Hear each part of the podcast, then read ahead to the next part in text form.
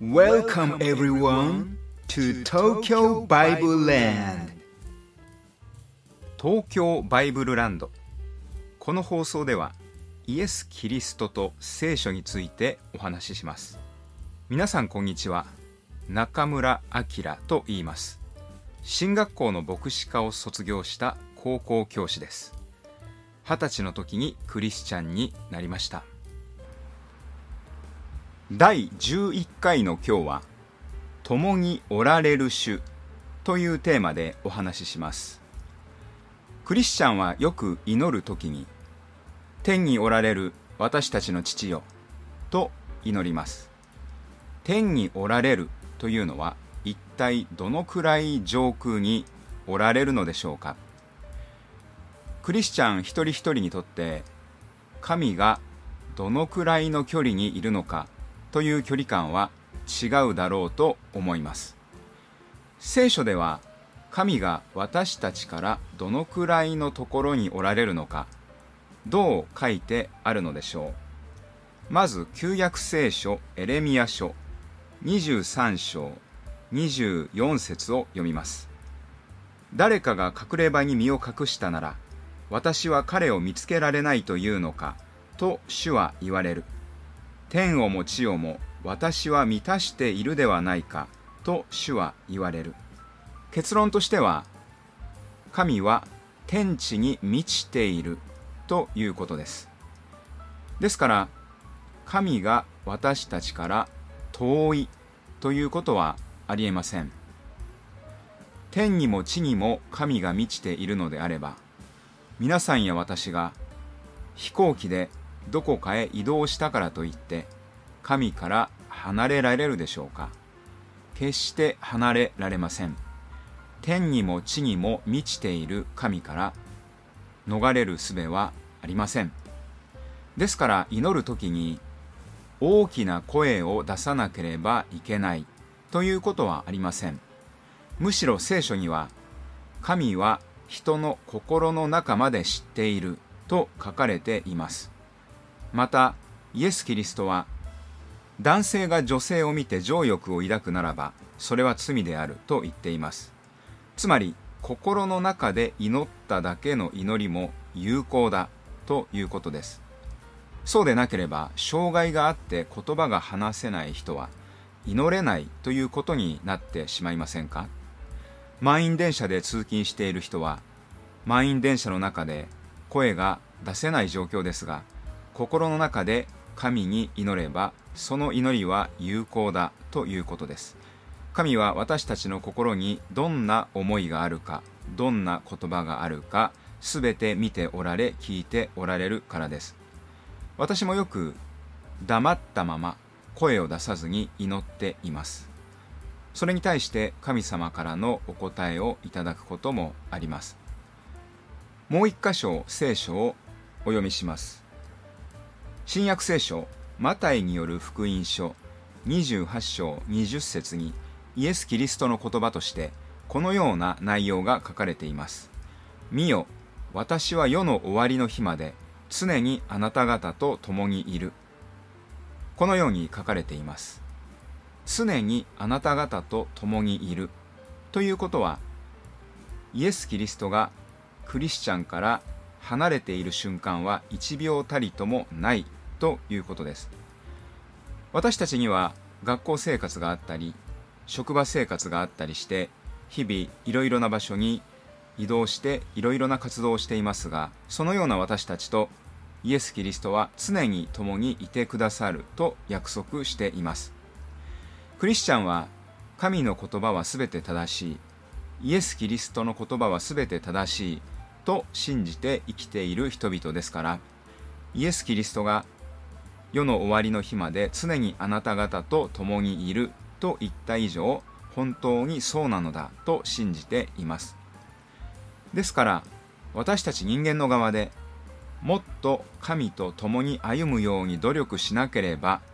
という努力は必要がないということです。私たちの方でイエス様と共に歩もうという努力をしなくてもイエス・キリストの側が私たちと共に歩んでくださっているからです。そのことを覚えるときに私たちはどんなに平安に満たされるでしょうか。人によってはこのような疑問を抱くかもしれません。人間は一人一人さまざまな事情があって状況も時々刻々と変わっているのだからそれについて神はご存知なのだろうかという疑問を抱く人がいるかもしれません。それについては神の側が私たち人間に対して計画を持っておられるということを心に留める必要があります。旧約聖書エレミア書29章11節にはこのように書かれています。私はあなたたちのために立てた計画をよく心に留めていると主は言われる。それは平和の計画であって災いの計画ではない。将来と希望を与えるものである。このように書いてあります。神は私たちの日常生活についてまた私たちが心の中に思い描いていることについてすでに知っておられます。その上で神の側では私たちのために計画を立てています。その計画は将来と希望を与えるものだと書いてあります。その神が私たちのために立てた計画について私たちはあまりよく知らないことが多いと思いますがそれについては祈ってみるのがいいのではないかと思います。神様あなたが私に対して立てている計画はどのような計画なのでしょうか。そのように祈るときに何らかの形で神様からの直接の語りかけであったり他の人を通してであったり状況を通してであったり神は答えを与えてくださるはずです。神が私たちのために計画を立てているということは神は常にその計画を実現しようと気を緩めることがないということです。それはつまり神が私たちと共にいてくださっているということです。例えば神がある人を80歳からこのような仕事をさせようという計画を持っている場合にはその人が80歳になるまで病気にかかっても治り交通事故に遭いそうになっても助かり墜落してしまう飛行機には乗らずに済むというようなことが起こるはずです。神が立てた計画はどんな事情があっても必ず実現するからです。イエス・キリストが十字架にかかって死んだというのも神がご計画なさったことです。これは状況が違えば実現しなかったかもしれませんと言いますのはイエス・キリストはユダヤ人としてこの世にお生まれになりました。ユダヤ人の習慣では死刑というのは石打ちの刑です。犯罪者に石を投げつけて殺すというものでした。仮にイエス・キリストが石打ちの刑で死刑になっていた場合誰か腕力のある人が大きな石を投げて1回でイエス・キリストの頭に命中させてイエス・キリストが息を引き取ったとしましょう。そうするとイエス・キリストは一滴も血を流さずに死ぬということになりますが旧約聖書には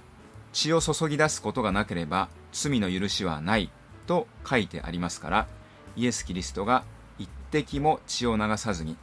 頭に石をぶつけられて死んだということになった場合は人類の罪は永遠に許されないまま終わった。人類は全員地獄に行くことが確定してしまったということになりますが神は全てのことをご存知ですからイスラエルの地がローマ帝国の支配下にある時にイエス・キリストがイスラエルに来られローマ帝国のやり方で死刑になるようになさいました。ローマ帝国の死刑の方法は十字架刑です。ですからイエス・キリストは命を捨てると同時に血を流すということになったわけです。このように神は全知全能な方ですから私たちの過去現在未来すべてをご存知です。その上で神が私たちと常に共にいてくださっているわけですから私たちはどんなに安心して過ごすことができるでしょうか。マタイによる福音書28章20節もう一度お読みします。見よ私は世の終わりの日まで常にあなた方と共にいる。この言い方はイエス・キリストの意志を表しています。イエス・キリストがイエス・キリストを信じる者と常に共にいると宣言している以上それをやめさせることは絶対にできません。ですから皆さんや私が何か試験を受けている時であってもイエス・キリストは共におられます。問い3の問題がわからないんですが主よ教えてください。このように祈ることも有効だと思います。ひょっとしたら主が教えてくださるかもしれません。または車で高速道路を運転中眠くなってしまった場合主よ私は眠気に襲われてしまいました。どうか眠気が覚めるように助けてください。と祈るならば必ずその祈りは答えられるはずだと私は思います。神様は人間に対して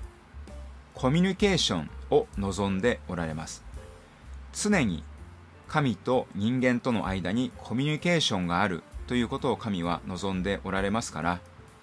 特別に祈りという形式でなくても神に対して何か語りかける。それは雑談であってもいいでしょう。神は人間の側からコミュニケーションを取ってくることを非常に喜ばれます。ですから祈りというと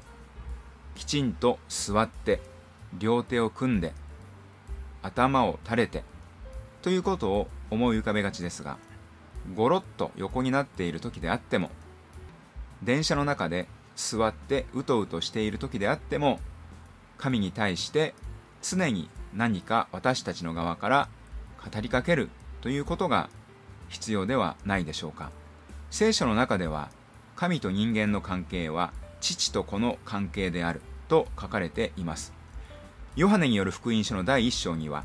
イエス・キリストを救い主として信じた者には神の子とされる特権が与えられると書いてあります。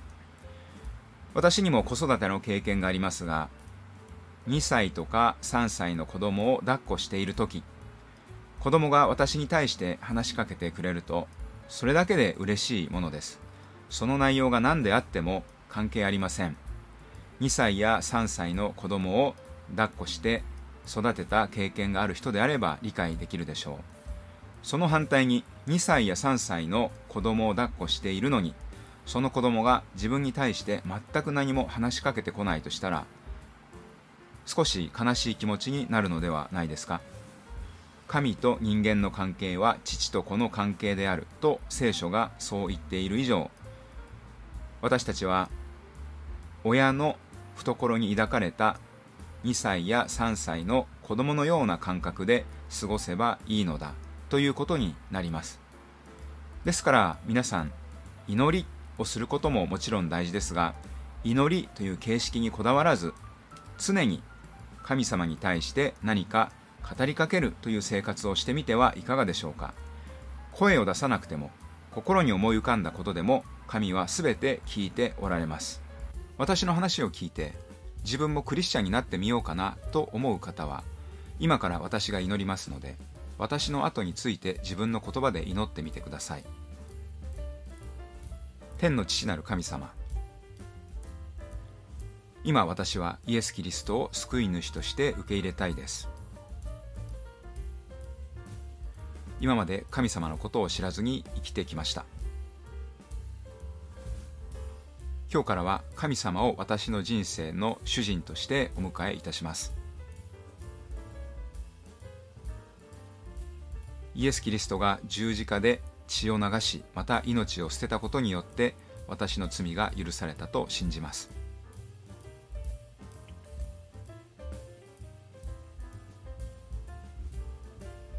今日から神様の子供として生きていくことを心から望みます。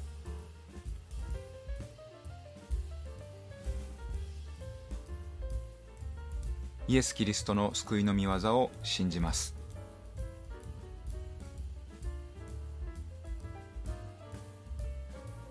どうか神様私を神様の子供として扱ってくださり